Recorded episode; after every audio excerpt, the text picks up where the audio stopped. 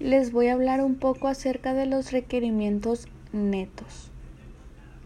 El MRP se basa en la planificación del proceso de producción y el control de inventarios para poder gestionar la forma más eficiente posible.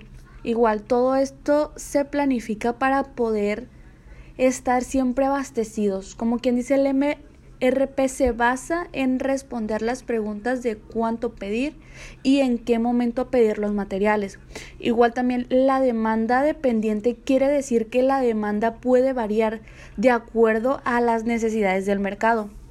Estas necesidades también pueden variar de acuerdo a diversas variables como puede ser el clima, los gustos, las fiestas que sean a través del año.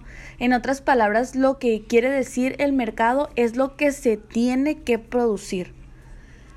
La principal utilidad de un MRP es evitar los procesos manuales repetitivos, también reduce, como quien dice, los tiempos de preparación.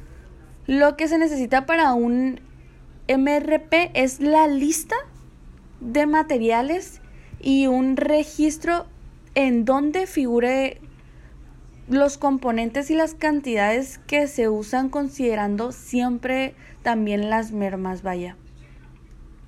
Igual, también uno de ellos, como quien dice, para poder para poder explicarlo un poco mejor, la determinación de los tamaños del lote es en un mismo sistema de MRP.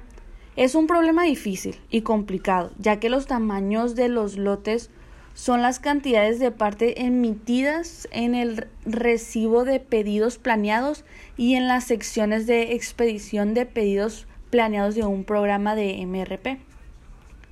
Para las partes, para las partes producidas, perdón, dentro de la firma de los tamaños de los lotes son las cantidades de producción de los tamaños de tandas. Igual para las partes compradas, estos son las cantidades ordenadas al proveedor. También los tamaños de los lotes por lo general por lo general se ajustan a los requerimientos mm, de partes para uno o más periodos. Igual, la mayoría de las técnicas de determinación del tamaño de los lotes se relacionan con la forma de equilibrar los costos de preparación de pedidos y los costos de mantenimiento asociados como para satisfacer los requerimientos netos, igual generados por el proceso de planeación.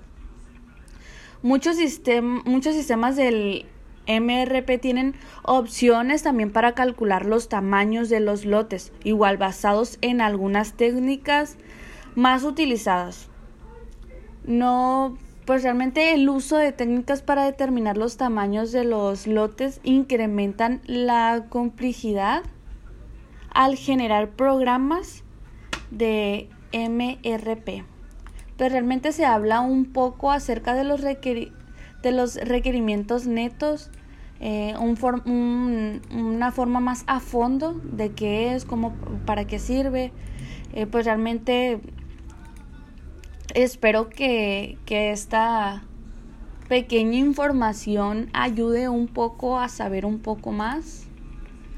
Igual también debido a que el sistema del MRP precisamente los componentes son capaces de mejorar el servicio para el cliente y su, satisfacción, también reducir los costos de inventarios, como anteriormente se dijo, mejorar la, la efectividad de la programación y planificación, también anteriormente se dijo, igual responder rápidamente a cambios del mercado, reducir los niveles de inventario sin reducción del servicio al cliente, eh, pues realmente es una planeación también de requerimientos de materiales del MRP.